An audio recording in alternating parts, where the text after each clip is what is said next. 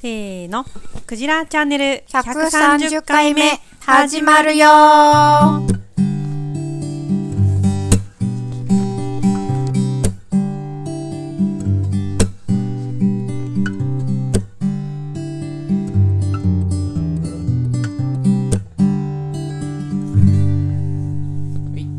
はい、クジラチャンネルは茨城県石岡市で農業や農的暮らしを中心に様々な暮らしの実験に勤しむ農場スタッフとその仲間が響きになることをワイワイ楽しくおしゃべりする番組です。暮らしの実験室ラジオ局の頭文字を取ってクジラチャンネルとしています。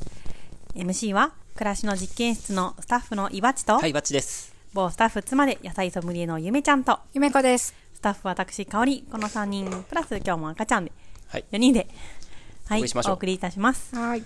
収穫祭がはい、終わやりましたねったって感じで。すかね。終わりましたね。祭りが。はい、はい、終わりましたよ。終わりました。無事に、はい。盛大に。はい。ねえ、ねやお、ー弓矢、弓矢じゃないや、や、火の矢がえ。。火の矢飛びましたねう。ん。ハイライトだよね。最初にしてハイライトだよね。そうですよね。すごかった。よ。ねえ。うんどんなだったんですか？あ、そうか、岩さんみたいになった。まさかの伊庭さん見てなかったという。そうなんですよ。そこの現場にいない、いない参加者の方に、ん僕の足の元に元に豚が、その、まとわりついてるじゃないですか。でそれを見た人が、おおなんか豚、すごいね、可愛いね、みたいな。人に懐くんだね、とかって喋りかけられて、うんで、ああ、そうなんですよ、みたいな感じで終わるかと思ったら、またなんかいろいろ話しかけられて、うん。え、あ、ちょっと待って、みたいな。あっちでもうそそろそろ開会式っていうものが、みたいな、思いつつ、なんか、そこをきき切れなくて、ん。あ、そうなんですよ、豚はね、なんとかご飯とかでね、とかで話し始めてしまって、そしたら、向こうの方から、うおーって、歓声とうん。あの、火がブワあそっちがねーって上がったのが見えて、はいはい。あー終わってしまった。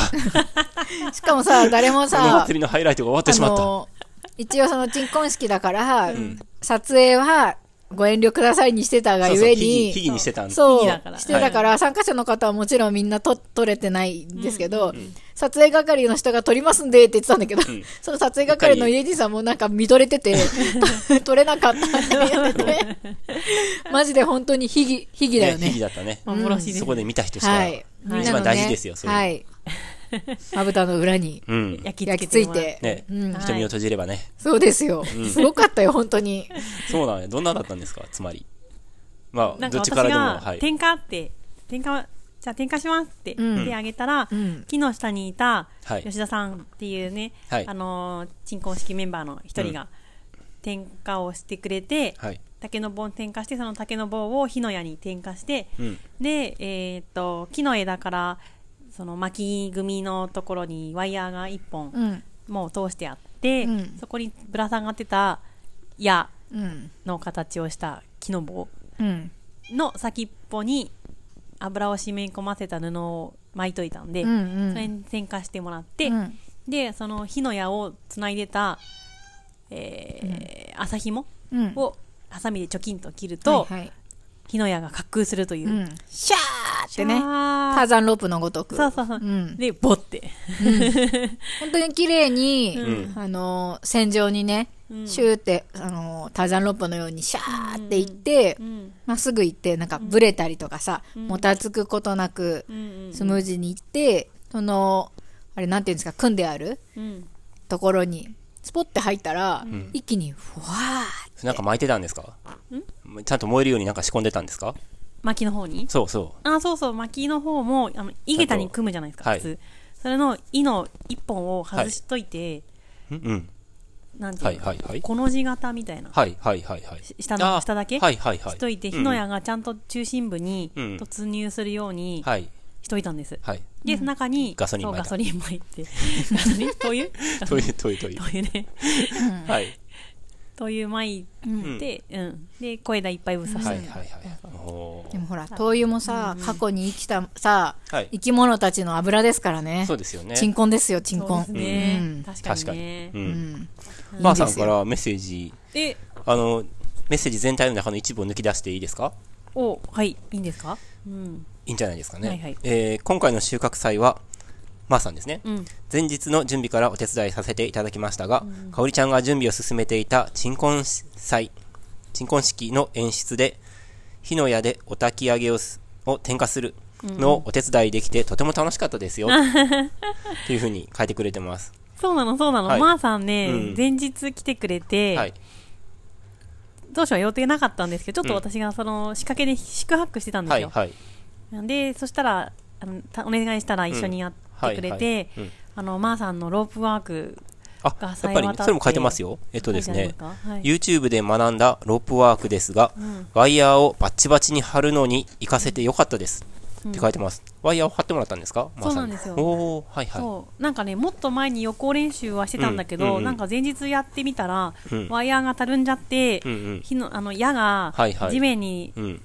接触しちゃうみたいな、うんうん。ギリギリで、はい。や櫓に到達する前に、うん。うんあよくないですね、そしたらね。ね、うんうんダメじゃないですか、はいあーってどうしようって言ったら、うんワイヤーをこう、はいはい引っ張る方法を、うん。あの編み出してくれうてはいはいはい。ここじゃダメだからこっちのあっちの木の枝にしようとか、はいはいはい。でなんかちょっとうまく説明できないんだけど言葉では、うん。なんかいいなんていうの？一本のロープではい。ロープワークを駆使して、うん。えー、3箇所から引っ張ってるみたいなうん。仕掛けを作ってくれたんですうんうんうん。で3箇所から引っ張るとそれだけ力が加わるからピンと張れるんですね、はいはい。そういう風にしてくれましたうーん。ちょっと今度、うんなんか、ワークショップしてほしいしですね。てほしいえー、でも YouTube で学んだんだまあ YouTube 何でもありますからね。うん、うんいやなんか日々森林なんか森の関係のはいはいお仕事だからそれで使ってるのかなって思ったんですけど、うんうんうんなんかいくつもいろんなロープワークを駆使してましたよ。うんうんううん。ん、もうちょっと読むと、うん、ロープワークってたくさんあって覚えるのが難しそうですが、今回使ったのはハーフヒッチともやい結びの2つだけで、これだけあれば大体のことはできます。って書いてます。うん。火の矢があまりにもスムーズに宙を飛んでいったので、ニヤニヤしていました。って書いてますよ。そうん。そうなの。えうんハハーフピッチ、ー。うんうんハーフピッチともヒッチですね。やい結び、はい。ハーフヒッチ。う。うんーん。ロープワークはね、やっちゃんも結構はいはい詳しい。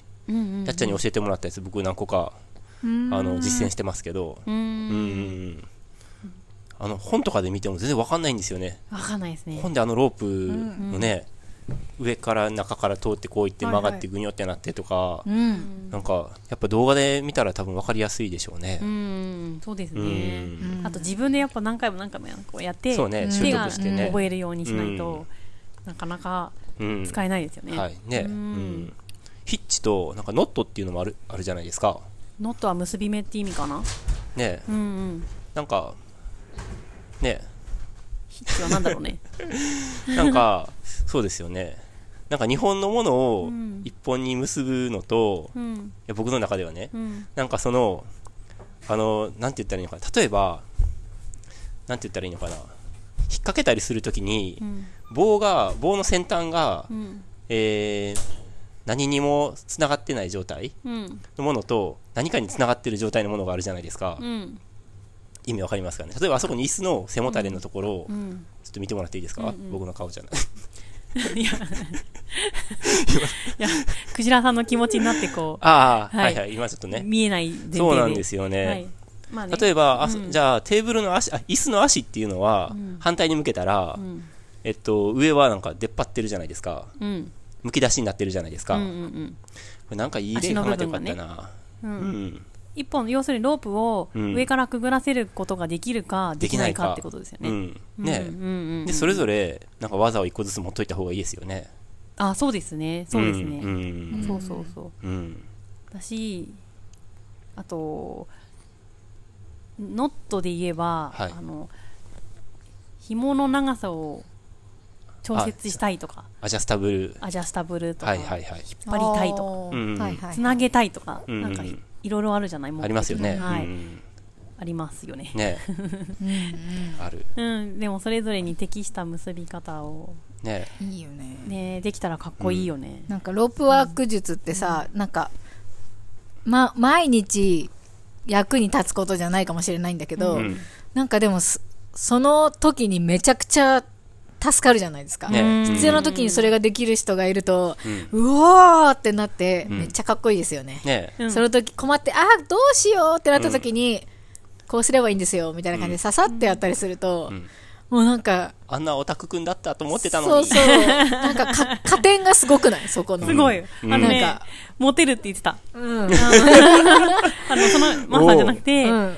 そのロープワークをうん。習得した研修生が、うん。元研修生が、うん。これやるとモテるんだよね。加点力がすごいなって思う。かっこいいよね。確かに、うん。しかもなんかそのちょっとこれはセクシャリティの問題ですけど、なんか大体その女性ってすごい苦手そうじゃないですか。ああ、その、だからり立体構造苦手だから。だからそれをできる男性とかがいると、すごいそれこそ加点力がうん電力すごい。すごいかもしれないですね。頼りになるなーって。うん。なんか女性は自分が全然できなくて、わあ、すごいみたいになるけど、うん男性は、なんか羨望じゃない、多分。んああ、いいなーって思うと。だから男性にも女性にも、うん。いい、ああ、すごいって思われると思うんですよ。なんかいろんな特技ってあると思うんですけど、うん例えばお料理ができるとか、んなんか字が綺麗とか、いろんなかっこよさってあると思うんですけど、うんなんかロープワークの加点力が強すぎて、うん。一気になんか差をつけられますよね、周りと。なんか生きる力っぽいのかな。グイーンっていく。火起こしと同じぐらいすごいと思う。ねううんん。マーサもすごかったよ。う。うんん。よくこういうの思いついたなっていう、今ね、2か、に2つしかロープワーク使ってないって言ってたけど、はいそうだったんだって思うぐらい、うん。よくこういう構造を思いついたなっていう構造で引っ張ってました。う。うんん、一本の紐でよく、うん、もすごかった。うちょっと全然わかんないんで、うん今度じゃあ、今、あ、それでですね、まあさん最後、えー今、イバッチと話を進めている農場の周りの森整備でも、伐採に使えるロープワークを使いたいと思っているので、ロープワークに興味がある方は、ぜひ一緒にやりましょうと。はい。これはまあ目的はその木を切るって整備するってことなんですけど、そのプロセスの中で、多分ロープワークを使うので、おいいね。はい。まあ、じ生き、生き、生きたロープワークですね。うんうんうんうん。ワクワクしますはいね。。ぜひ、興味ある方は、ん一緒にやりましょうと。やりたいやりとたい。いうことです。やりたいですね。やりたいやりたい何人か思い浮かびますよ。あの人絶対やりたいなっていう人が。うんうんうんねねえ。そうだよね。収穫祭にちょっと戻りますか？はいはい。はい。あとあの、あと、火の矢で言えば、あの、ワイヤーで、ワイヤーと火の矢をつなげてるワイヤー、ワイヤーと、火の矢をぶら下げてたのね、ワイヤーに。うんうんそのぶら下げてる部分が、うんはいどうしても摩擦がそうです摩擦が起きますよね。それもリハーサルでは滑ったのに、うん。前日に滑らないっていうことが起きて、うーん。途中で止まっちゃうのね。はいはいはい。で、あーって言ってたら、まーさんが、じゃあ、潤滑剤。なんか、自転車のさ、ああ、あークレイ55みたいな。クレイ、そうそう、はい。ああいうやつないって言って、うん。あるあるって言って持ってきたら、シュッてやって、うん。見事滑りあそしたら滑るんだ。そうそう、すごい滑るようになった。すごいへうん。ーうんあ効果あるんやね。うんね、ううんうんん、とか、ちょっといろんな小技がね、いろんなとこに、うんはい使いまして、使ってくれまして、うん。はい、無事に、うん。はい、よかった私の願望が、出るね。はい、うん。はい、うん。ねよかったですね。よかったです。うんもうあれでね、私の鎮魂誌が終わります。収穫祭か。もうやることないですからね。満足しちゃいました。はいなんかそのさ、うん最初にやるっていうのはいいかもね。いいと思った、うんどうだった？ううん、いいと思ったし、うんな結構、その、企画として大変、準備すごいしてたじゃないですか。うんであれが最後にあると、結構その収穫祭中に、大丈夫かな？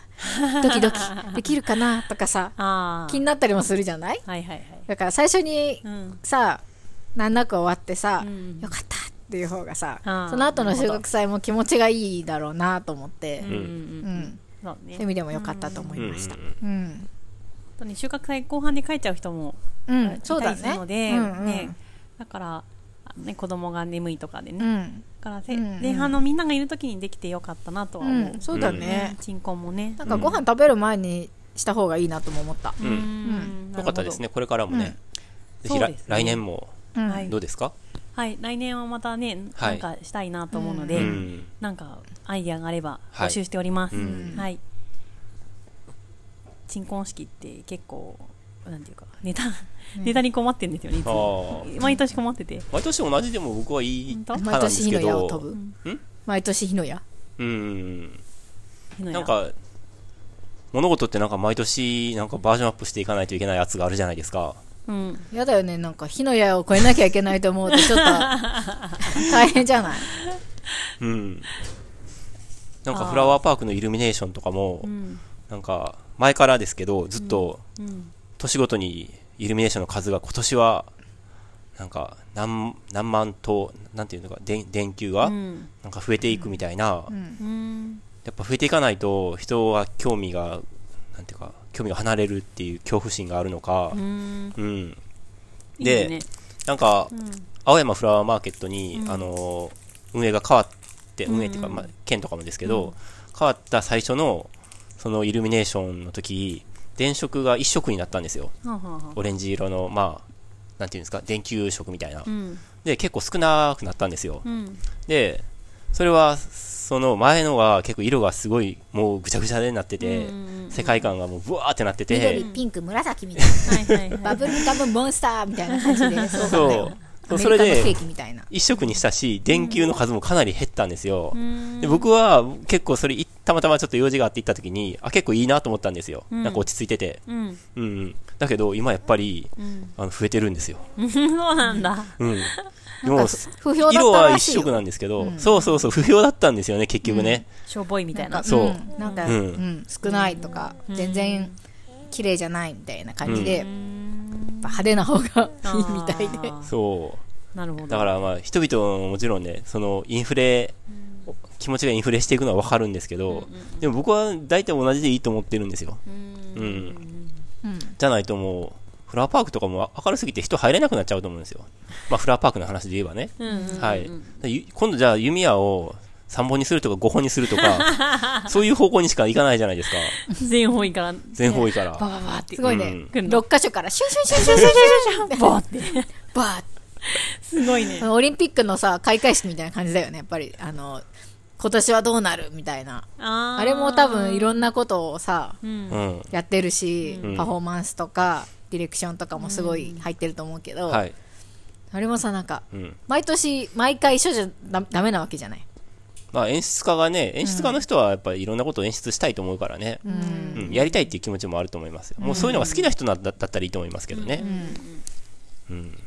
やりたくなりますねあ、な、なる おじゃあ演出家じゃないですか？う んなんかねうん。新婚式の、まあ、んなんなんとなく私やってるんですけど、うんまあ、なんだかんだ好きなんだと思うんだけど、はいはいはい。ううんん。なんだろうどういう風にしたら、うん。えーみんなが盛り上がるかなとか、はいはいはい。気持ちが、うん。なんだろう、えーと知らない者同士がうん。一つになれるかなみたいなことを、いろいろ考えてて、うん。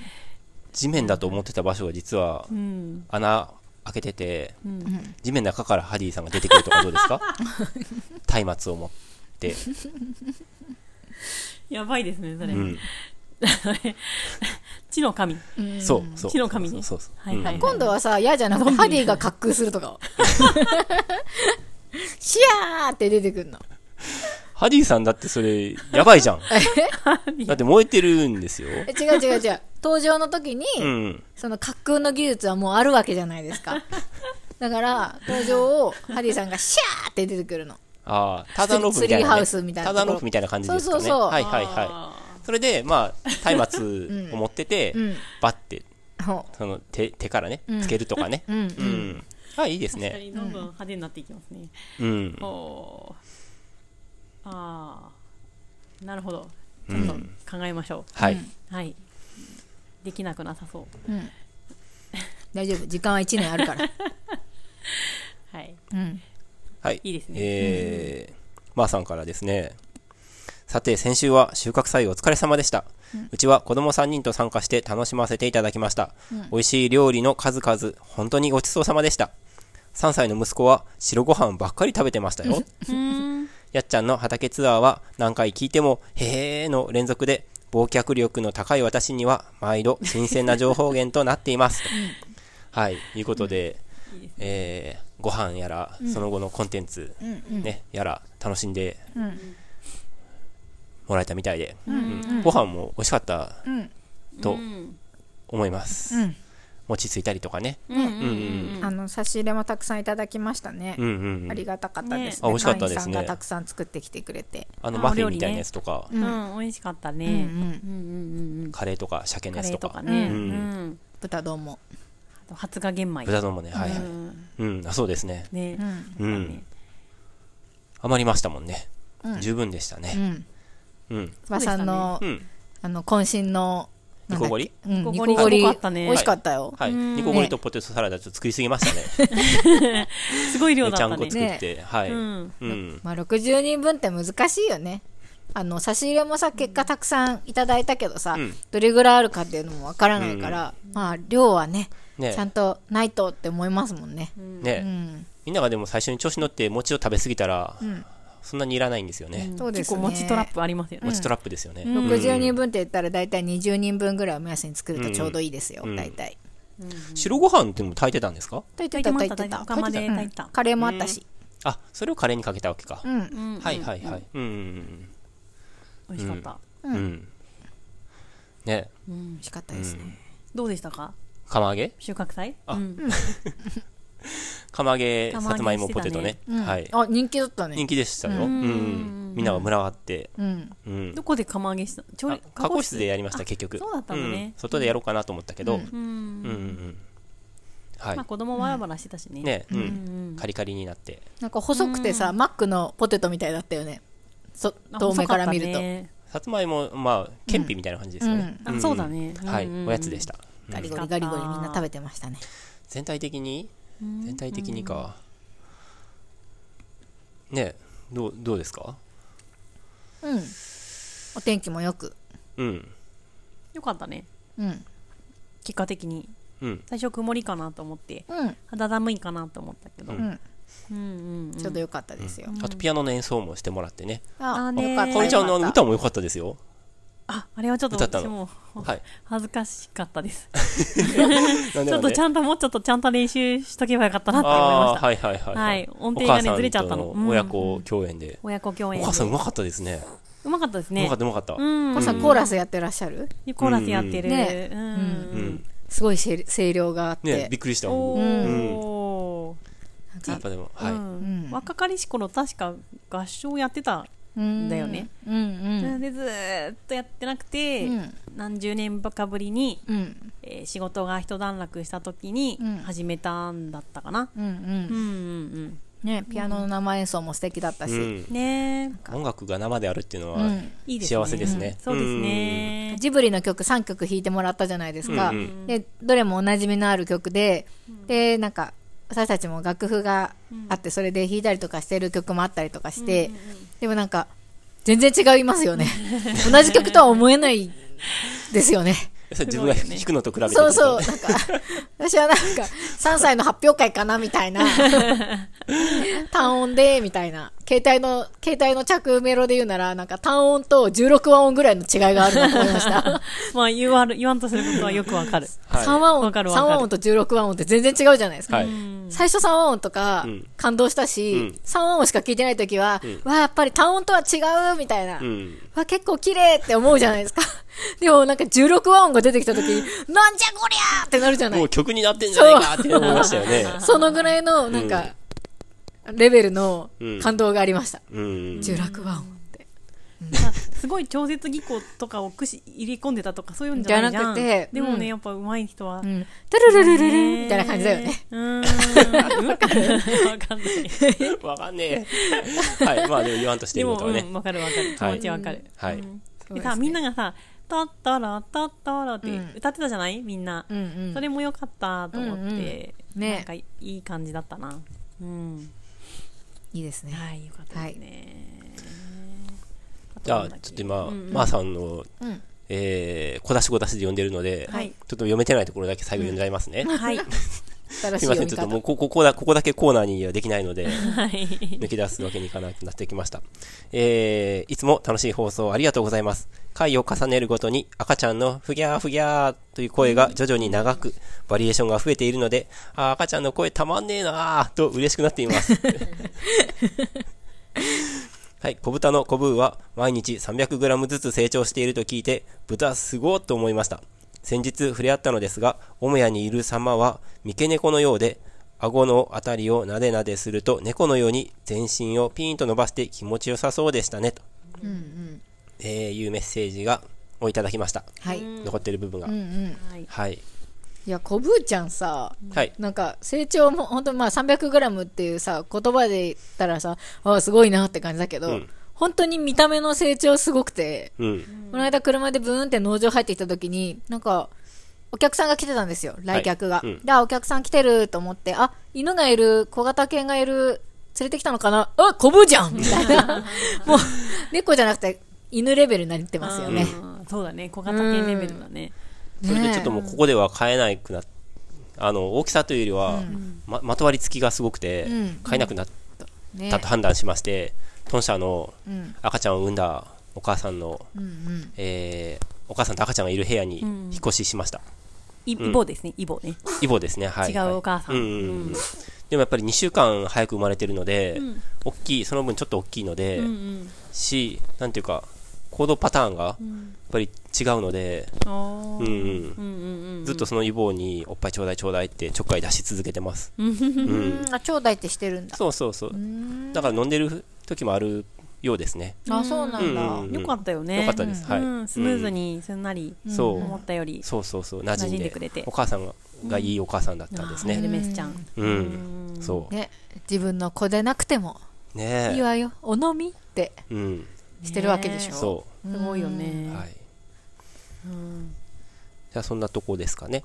はい。はい。そうですね。あ、そういえば、収穫祭で言えば、うんあの、参加者の自己紹介コーナー少しあったじゃないですか。はいはい。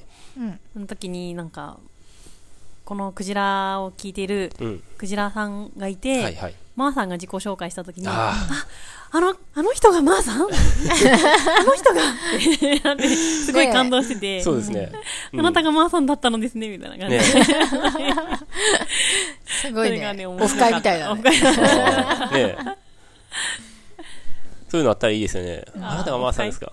私は三丁目のなんとかです、みたいなう。んうん。ねハラベリーニさんとかもね。ハラベリーニですはいうんうとかね。ん。ね。うんうんうんそういういいですねクジラミーティングやりますか、じゃあ。あクジラ収穫祭。ーね収穫大変だ。なんかあるね、そういうオフ会。オフ会っていうのありますよね。うんうん。ミーティング。はい。うんオフ会って何してんの？普通に集って話してんの？カラオケとかしてんじゃないの？ご飯は食べるんじゃないですか？そっかあ。そっか。うんはいはい。え、で、何クジラのことを話題にするの？あの回さーって。あの回すごかったよねーって。回とかね。回とかね話題とかはね。そうだねんそうだねまあ大体忘れてるんでね、印象には残らないんですけどね。そうそうなんですよね。ははいい。喋ったいつ本人たちはかそういうこともねできるといいですよね。楽しいですねうんよくさ、あの、ポッドキャストの人気番組とかのさ、パーソナリティがさ、あの、ポッドキャストじゃなくて、なんか講演、講演会とは違うけど、そういうイベントとかやってますよね。はい、やってますみんなの前でで喋るみたいなやつ。うんうん公開収録みたいな公開収録ですね。そう。うん。あれかな？あれですね。ああれをやるのかな？おーすごいね。自意識が。緊張しますね。緊張するよね。はい。公開収録はやめときましょうよ。うん。うん。みんなで喋りたいね。ね、みんなで喋りたいね。はううんん。うん。確かでは、そういうことで。に。はい。はい。じゃあ次行きましょう。はいいいですか？はい。せーの。より抜き手法手法も970回ですね。ね今回でね。はい。このコーナーでは毎週発行している農場手法の中から一つの記事を朗読して味わいます。はい。手法なんか面白かったですよ。かおりちゃんの面白かったですよ、僕あ、。本当？どっちが、なんかね、どっちも面白かったんですけど、どっち？あこれはあれか。あ、これソーラーのね、あれがね、これ、ありがとうございました。起こしてもらってね。あ、いえいえ。ソーラー業者のやり取り。いえいえ、お安いごうん用です。これ、聞いて、自分で文字打ち起こしたんですか？そう、そうです。すごいね。これ結構時間かかりますよね。あ、でもそんなでもなかったです。へえ。能力者ですね。うん。え？能力者ですね。能力者、能力者なのかな？うん。いやあと、キッチンも面白かったし、うん。あ、請求書のやつも面白かったですね。農場日記も面白かった。どれも面白かったですよ。えー、どれにしますか？嬉しい。どっちでもいいですよ。ねソーラーのう。うん。ん。資本主義社会の構造と地域の力が衰えて地域が地域を作れなくなっていること。この2つが大きな背景だと思います。書いてある。私の社会への主張をぶちまけました。熱いなと思ってここでちょっ え、そう？そうか。はい。うん。とと思いきやカルボナーラの作り方とかも 書いてあるし。先週私食堂だったから、カルボね美味しかったですね。からうましたね、あと請求書の名前が変わりましたっていうのもかおりちゃんの。どれかおりちゃんに選んでもらおうかな。えもう私かおりちゃんしかいないですよこれ。えじゃあこれ。あそれ？はいはいはいじゃあ。どこからどこから行きますかね。全部このどこからでもいいですよ。全部もちろんいいです。イージーさんものあたりからでいいと思います、はい。ソーラー問題のやつですね。はい。イジンさんも先週書いていた通り太陽光発電は CO2 も削減できるし耕作放棄地も活用されるし今のところ騒音や目立った公害問題も取り上げられていないクリーンなエネルギーだし利点は多いと思われ思います。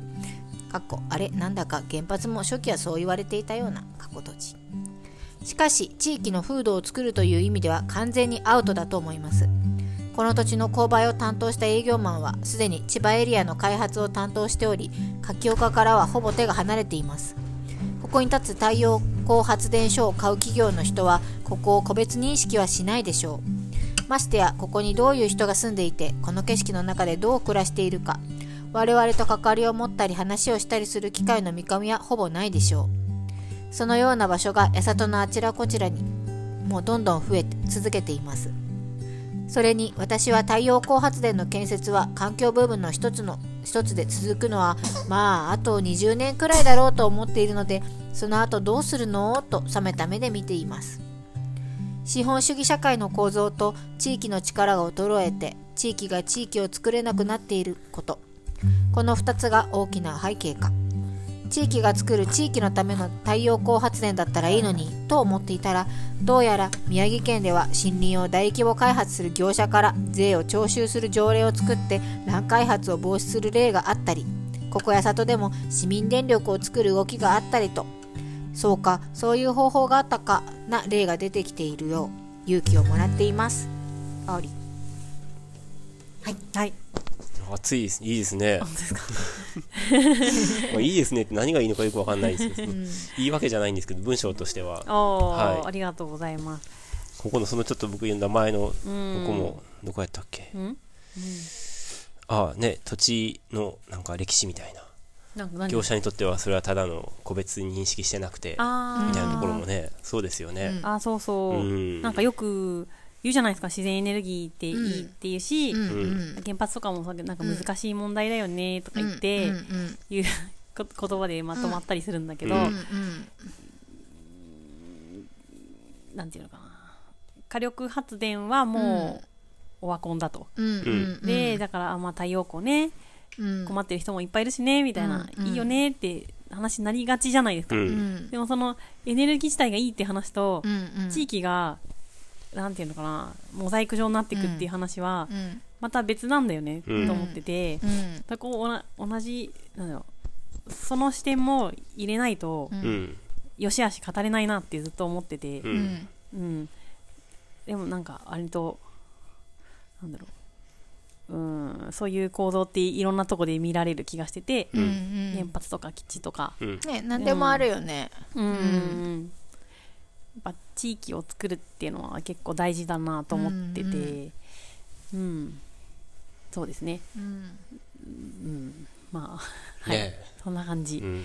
うん、ただその地域が地域を作れなくなっていることっていうのうは、ん。まあなんていうかねなんとも言えないですね。ね。なんていうか。うん。しこういう視点で見てるけど私は移住者だからそういう視点で見ちゃうのかなとか、うん。うん本当にそのなんていうかえー地元のうん。人でその土地をずっと知ってる人たち、人人にとってどう見えてるのかっていうのはまだ分かんないなって思ってうん。いたりもするし、うん。うん。はい、つまりそのうん地域地方ですねうん。の中でうん。の地元の人とうん。まあ移住者の間では結構見え方は違ってるじゃないですか。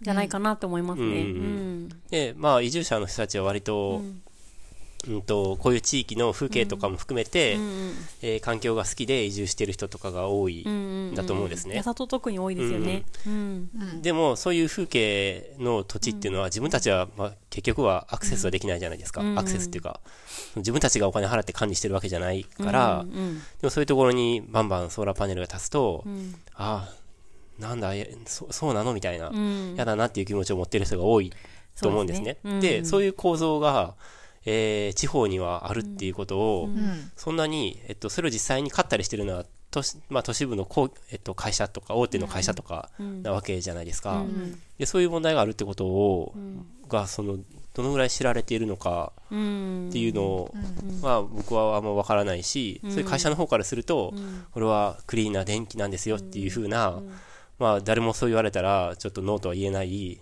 その、まあ、建前みたいなうん。ものを掲げられると、うん。えーそう、それだけじゃないんだけどなっていうう、んうん。で業者の方もそそう、そうとしか言いようがないというかね、うん。そういうふうな言い方で、まあ、営業しているっていうことだと思うんですけど、うんうん結構溝はふ深いですよね。なかなかうね、ん。で、うん。いいそのまま話すと私本当はこの話も書きたかったっていう話があるんですけど、この会社が結構印象的だったのが、うんこの会社はカーボンニュートラル推進協議会っていうはいはい。なんか会があって、うんうんでこの会っていうのは2030年までにうん火力発電の供給率を76%現状の、うんから40%台まで落とすっていうのを目標に活動してるはいはい。らしいんですよ、うん。だからまあ CO2 削減うん。でそこには大手銀行とかいろんな、えー会社うんうんが、えー会員になってて、はい。でそこがこの太陽光発電の、えー自然エネルギーを買うと、そうすると火力発電の、えー出力をその分下げられるらしいうんんですね、うん。割合を、うん。うん。ななんかいいじゃないですか。すごくいいまあっぽいじゃん、それだけ聞くとね。はい。うん。うんうん。しそうかそういうなんだろう。いいけど、えー地域のことを知らないうん。人たちが上の方って言ったら変だけど、うん。でなんかいいじゃんって決めたことが、うん。おこんなところに歪みが来て。そうですよね。ね うん。なんかすごい取り組み自体はいい感じがするんだけど、なんていうか現場とつながってないんだなって思う、そうですね。結局だからやっぱ地域電力とか、うん。市民電力とか、そういうまあローカルなうん。ところから立ち上がっていくものじゃないと、うん。まあ対抗というか、うんうん。あの、まあ対抗できないんだろうなと思いますね。うん。うん。そうですね、ううん。政策とかってむずなんかうんうん。難しいんだなって、うん。うん思う、うん。うん。うん。ねなんか反対っていうかちょっと待ってほしいって言ってる、この地域の人たちとかの声とかが、なんかどうどう思われてるのかなって思ったんですけどだ誰に？その業者の方とかにね、はいはい。うんうん。開発してる業者の方とか、うんなんか無知な田舎の者がガチャガチャ言ってるみたいな 思われてそうだなって、ねどうなんとなく思って、そういう、もう今はそういう時代なんですよみたいなうん。ことを思ってそうだなって思って、うん。ねどうなんだろうね。本音を聞いてみたいなって思ね、う、うんどうなんだろうなって、ううん。んでこの業者さんっていうのは今回の業者さんっていうのは、ん。もちろん地主さんとお話ししてて、うん。うんで多分歩いてか車でか、うん。地域を回って、うん。あここ空いてそうって言ったら、うん。その地主さんっぽい人探してうん。喋、りに行くわけじゃん。だから、ち地域の人とも相当関わってるはずなんだよね、うんうん。でこういう我々とも関わってるし、なんだろう。であのいわゆる、えー太陽光の政策みたいな、うん。企業の、うん。えーなんだ戦略、うん。みたいなのもよく分かってるはずじゃん、うんうんだからいろいろ知ってるのよ。うん。だからそういろいろなリアルを見た上で、うん。どう思ってんのかなーってうん。いうのがすごい聞いてみたいの、うんうん。本音を。うんうん。で私は聞いてみたんだけど、うん。あんまりあれですね、うん。うんよく分かんなかった、うんうん まあ本音は言わないかもしれないね、うん。まあ仕事ですからね。ううん。でも実際どうなんだろうなってうん、ね。ね、うんうん。仕事だからって割り切っているのかうん。本当にいいと思ってやっているのか、うん。よくわからない、ううん。んうん、ですね。うん。うん。どうなるんですかね？うちのね。うちの？この我が農場の横のソーラー問題は、まあ個別な問題なのでうん。それも個別の事情うんあね。ですね。はい。うんうんちょっとなんとも。なんともですね、じ地主さんがいての話なので。そうですよね、うんはい。はい。うん。いろんなことがありますね。そうですね。忙しいです、そっち方面でちょっと。忙しい。うん。ウォッサをしてね。そうだね。じゃあ、はいいいですか？はい。はいはい。じゃあ、次行きましょう。はい雑感？はい。はい。せーの。バッチの雑感コーナー。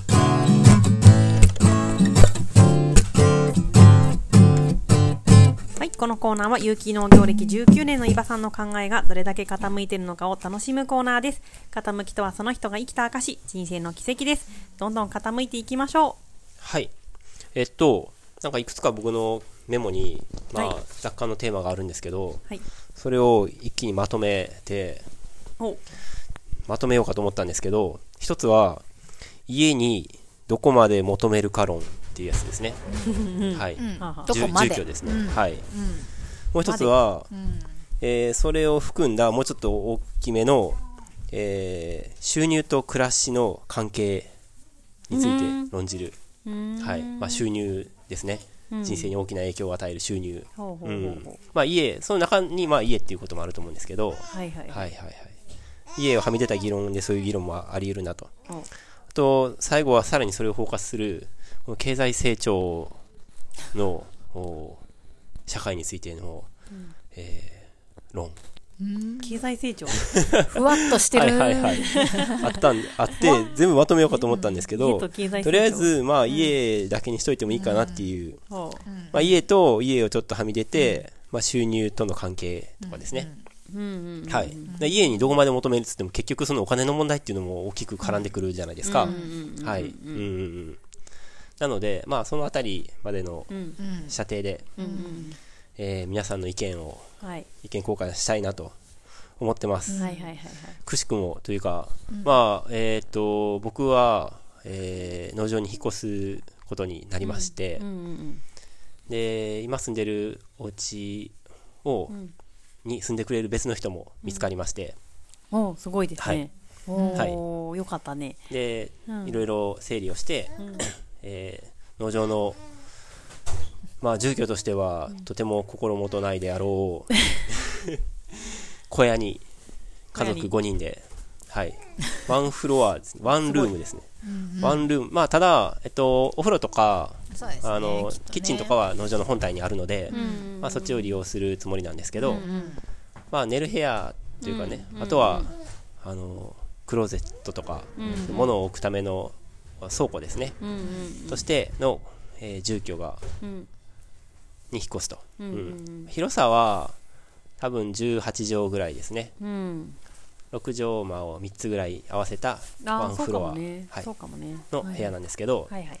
に引っ越す予定なんですよ。うんうん。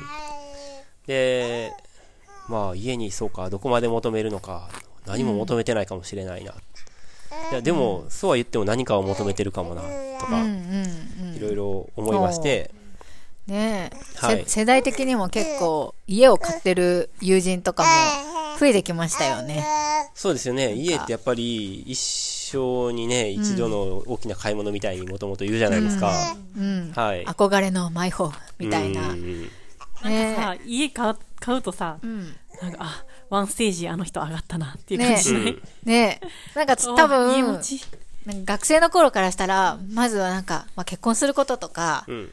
まあね、就職することとかって結構大きいじゃないですか。はい大人になったな、みたいな。うんで、その、まあそこがある程度ね、就職とかうん仕事とか、ある程度続いたり、まあ結婚する場合もあったりす、それが続くと、次はなんか大きな買い物、家みたいになってきますよね。で、でもそう、そう思ってます？っていうイメイメージがある。イメージうんうん。うんその前に車を買う人がいたりとかもいろいろありますけど、うん。都会とかではね、うん。都会で車を持つってまた、ん。田舎の車を持つのは全然意味合いが違うんですけど、うん。やっぱ家を買うっていうのは、田舎も都会も結構大きいことだなってああ、思う。思いますね。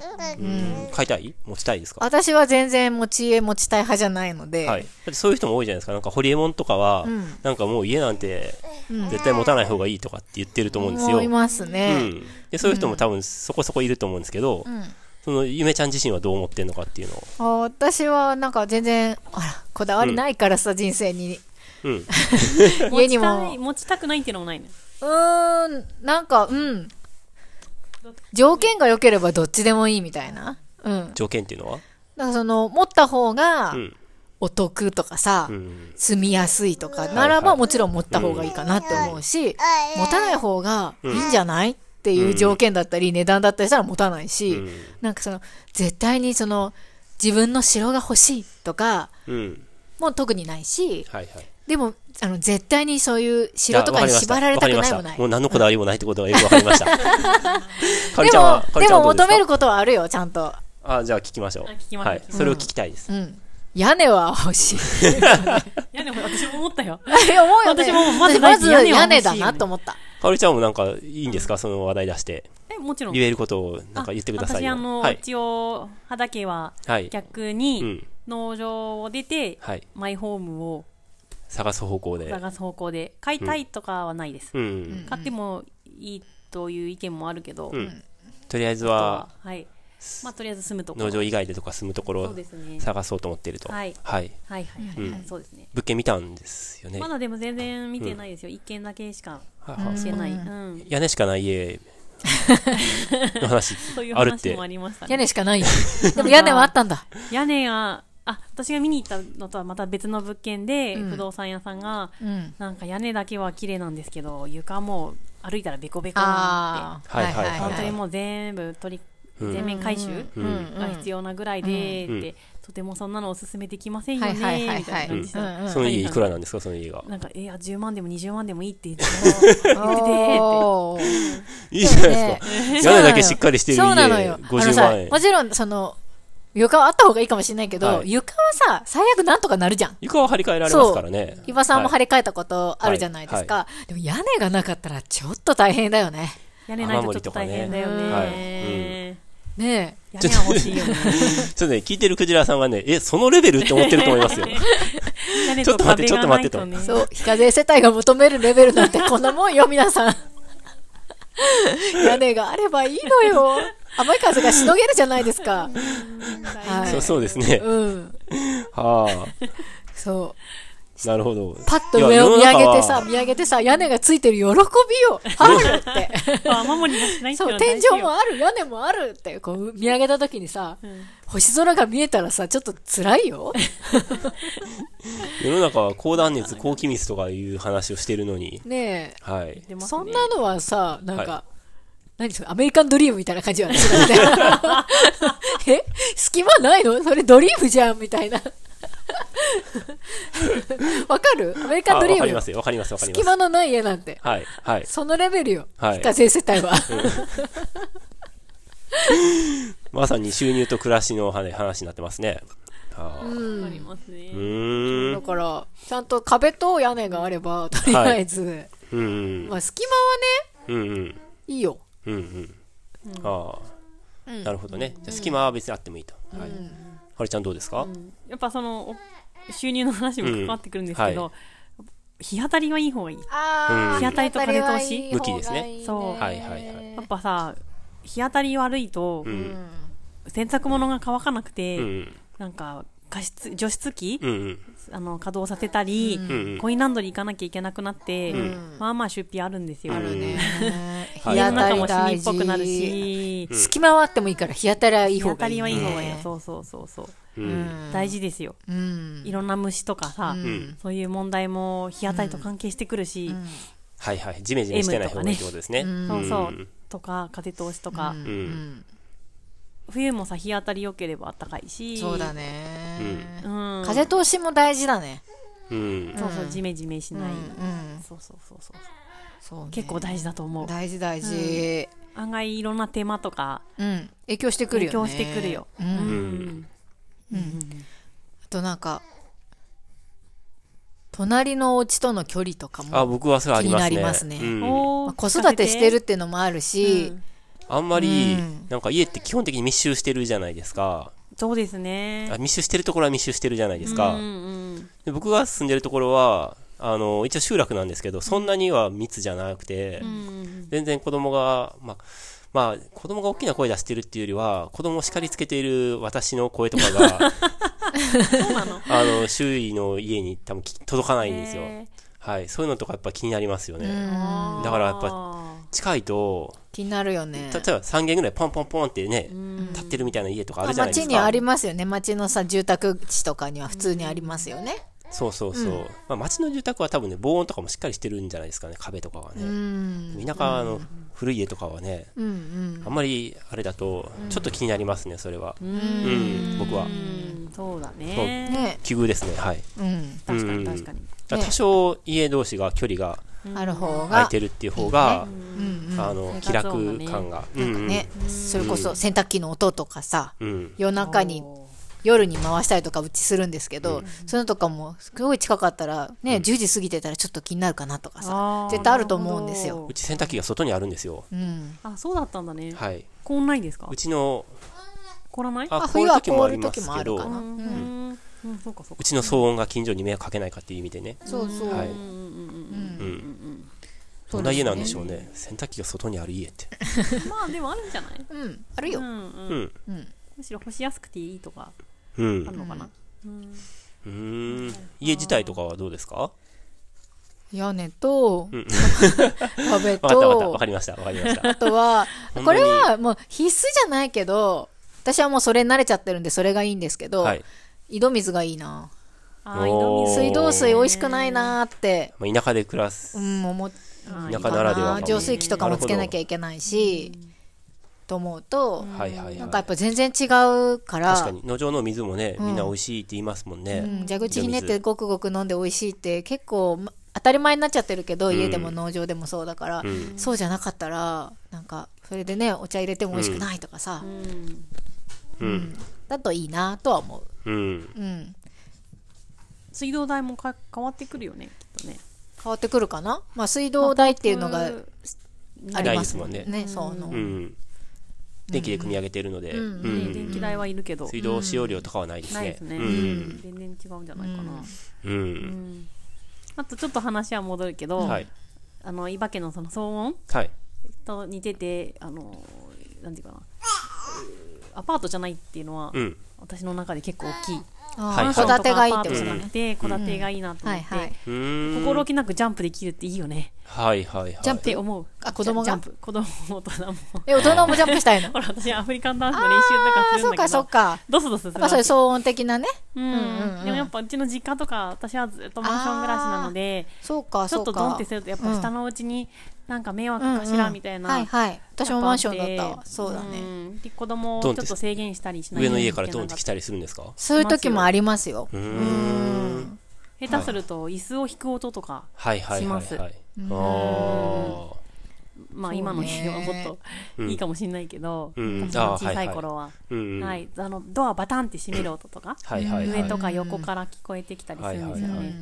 ねピアノを弾く時間とかさ、ね。そういうことも気になるだろうし、うん。うん。電子ピアノでもヘッドホンとかでやるんじゃないですか？あーまあそれがねできればねまあいいかもねしれそうないけど、なるね。うん。うんうんマンションって僕、まあ、住んだことなないから、なんか憧れみたいなのちょっとありますね。あ一回もーないんですか、ないです、ないです。えー、一人暮らしの時も、寮は？寮はマあンションじゃないんで。うんはい。うんうんうんそっか、うん寮だったんだね。はい、寮です。はい、はいかそうんうんうん。ああなるほど。蜂の巣ですね。ね。蜂の巣？蜂の巣ですよ。はい。アリの巣とああマンションがねアリの巣？蜂の巣？私はアリのの巣って呼んでる。ああ、本当に。うんでも蜂の巣もそ寮は。本当にもう、まあ気楽集合住宅気楽さはすごくありますけどね。まあね。う。ちの実家とかも今もマンションですけど、うん。うん、まあ落草刈りなかったりとかさ、うん。そういう気楽さはあると思いますけど、ううん。ん、そうですね、自分の部屋だけ管理してればいいからね。そうそう、ううんん、そうだね。う。ん。でも今の自分の暮らしを考えると、うん。子供もジャンプするし、うん、うん、ねうん、ばバタバタうるさいうん、し、うん、うんやっぱ戸建ては気楽でいいなって、うん。それから1階、うん。一階うん。まあ気楽でいいなって思います。ね。なんか道路に面してないとかもいいな。なんか家だし、まあ子供、はいはいはい。子供またになっちゃうけど、うんうん。玄関出てすぐ道路とかは怖い。交通量の多いところですか、うんやだね。あそう怖いね、うん。国道がすぐ近くにあるとか、はいはいまあ、騒音とかもあるかもね。車の交通音。とにかくなんか、じゃあちょっと遊んでくるっていうのを、うん。待ってってならない、なるじゃないですか。そうね、それがちょっとヒヤヒヤしますね。うん。うん。あとなんかあるかな。家の中のこととかあるかな。間取りとか？ありますか？あとまあ私はまあできれたらできたらっていう感じだけど、はい。台所が明るいといいな、うん。あ、日が入る台所がいいですね、あはいはいはい。窓があるとかね、うん。台所南向き。南？え？じゃないですか。じゃないと光入らないじゃないですか。あ東とかでもいいです。おおー西とかでもいいけど、はいはい。はい西日は暑いか、うん。うん。西もいいけど、うん。とにかく。東だったらでも夕方暗めになるんじゃないですか。夕方というかそうですね。そうですね。マンションとかだとさなんていうの？光とかないよね。台所ないよね。壁に向かってるじゃない？大ね体、うんうんうん。なんか新しくその家作ったりまあもちろんしてると思うんですけどこの田舎とかでもなんかどの家も結構極端に窓少ないですよね。あ新しい家って窓少ないよね。うん。あとちっちゃいよねちっちゃいちっちゃい。うんうんうん。だからやっぱ外と断絶してまあ高断熱高気密のために。かと思いきやさ、はい。すっごい大きいなんていうか、窓っていうかなんかドアみたいな？うん。ドア窓みたいなさでっかいのがバーンってあって、リビング丸見えみたいな家も結構多くない？それはそういうのがやっぱ好きなんでしょうね。光が光がすごく入るんだろうなと思うんですけど、もう外から見て何のテレビ見てるかもすごい見えるみたいなうちも結構多いなーって、あそう？僕はそんなに思わないですね。うん、まあちょちょっとは見るけどね。そんな多いっていう印象なかったな。うーん。はい。はい。うん。まだあるよ。はいはい。言っていいですか、ん。なこれは田舎とは相反しちゃうんですけど、はい。あの歩いていける範囲に、うんえー気軽に話せるうん。ちょっと他人がいるはい。場所がはい。4箇所ぐらいあるといいな。って、結構 結構いるね。そおう。んうん。うなんていうか私にとって、うん。たわいもない話をするじゃあ道路で座ってるおばあちゃんたちみたいなあんな感じですよね。あそうそうそうそうそう、うん。私で言えばあのコンビニの店員さんとはいはい。行きつけなんで、うん。顔見知りなんですけど、はいはい。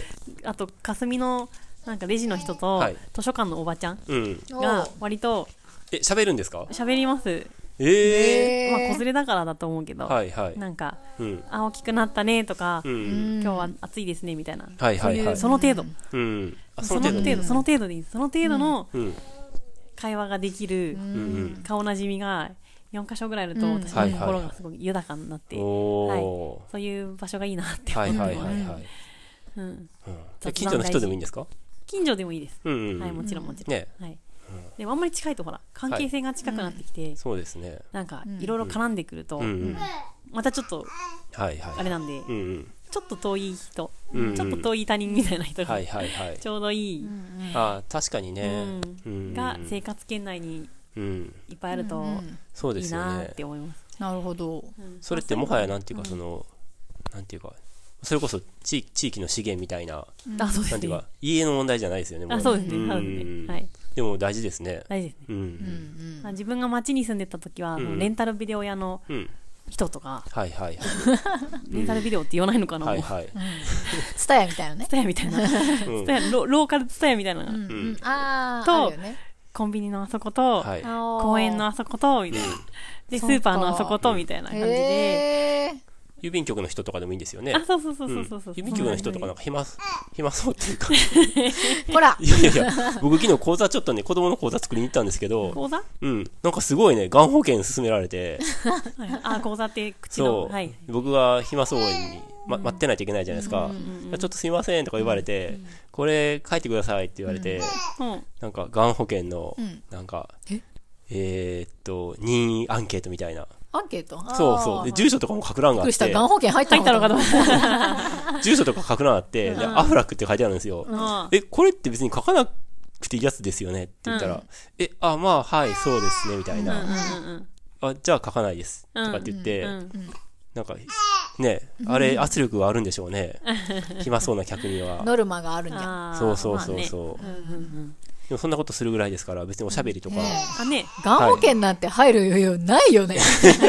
非課税に。住民税も払ってないのにさ。なんでがん保険入るねんみたいな。僕の格好を見てよと、ね。はい。はい、ねえ。はい。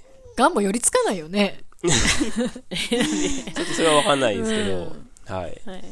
でもね家ってそういう風に結構こだわる人はやっぱりめっちゃこだわるじゃないですか。ねえ、うん。いや結構ね、Facebook とかで、はい。なんか、家建てました報告結構あったり、はい。あとはい。ここだわりポイントとか、うん。こういう風にしてよく、本当に良かったとか言って、うん。1年住んでみて思ったこととか、うんうんうん。結構書いてる人とかいへて、はいはいおー、みたいな、うん。ら、ら、ら、螺旋階段があるみたいな。家にね、はいはい。あ、きっとこれはこだわりなんだろうなとか、あうん。と収納とかめっちゃこだわったり、はいはい。うん。キッチンも対面キッチンがやっぱり人気みたいですね、最近は。昔からじゃないですか？それって別に。特に多分最近だと思いますね。あと換気扇とかもめっちゃこだわってるとか。換、気扇？換気扇？はい。なんかすごいおしゃれな換気扇。え？うん。おおしゃれな？はい。換気扇？って思ったけど、はいはい。でもそうなんですよへね。ーうん。そっか、うん。でもなんかゼロから家を建ててみるっていうのもうん。楽しいだろうなって思いますね、それはあれですよね。セルフビルドの方のゼロから建てる話ですよね。そっち？いえ、あ、じゃなくて？や本当になんかいあわゆるマイホームを建てるみたいな。ああ、そういう意味ね。設計士さんにね、はい頼んでうん。おとかね。金がねいっぱいあったらやってみたいかもしれない、ねメリカンドリームですね。まさしくそうですね。メジャーリーグだって感じ。そう。うちの親なんかは、なんか、僕のその今住んでる家も見たし、農場も来たことあるんですけど、うん。なんか、お風呂、まあ昔の田舎のお風呂って、大体なんていうか似たり寄ったりですけど、あのーそのステンレスの銀の風呂釜みたいな、バスタブが。があって、そんな足が全部伸びるような大きさじゃないですようね。ん。で、えっと、タイルの、タイルっていうんですか、丸い、なんていうのかな、石みたいな、あるある、丸いのがバーって敷き詰めて、いろんなうん。大きさのやつが敷き詰めてあるみたいな、うんあんな感じじゃないですか。うんで、やっぱお風呂は、お風呂だけは、あんたもし家買うんやったら、このお風呂だけはリフォームした方がいいでと。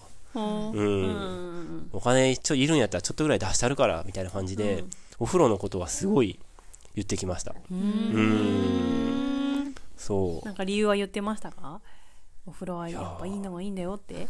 水回り的な感じかしら？かな、ね水回りってやっぱ気になりますよね。ななんかるのかな女性は特によく言うよね、水回り。言うよまあね、うん。昔はさ、まあ今はね、そんなことないでも、はい。なんかじ水仕事女性みたいなさ、うん。なんか台所とか、うんうん。まあそういう家事的なものはさ、はい。女性がすること多かったから、女性が気になるポイントみたいなイメージあるけど、水回りって、つまり、あ、その、うん。僕のその家に新しく次に住んでくれる人も、んなんか水回りってどうなってますかって聞聞いてきたんですよ。うんうんうん。で、ちょっと僕水回りの意味が若干わからなくて、うんいや、水は出ますよ。確かに水回りのちゃんとした意味ってね、はい。水が出るのみたいなことなのか、どうなんですかね？水漏れしないとかあうん変な水出ないとあか濁った水出ないとか、はいはい。お湯出るとか？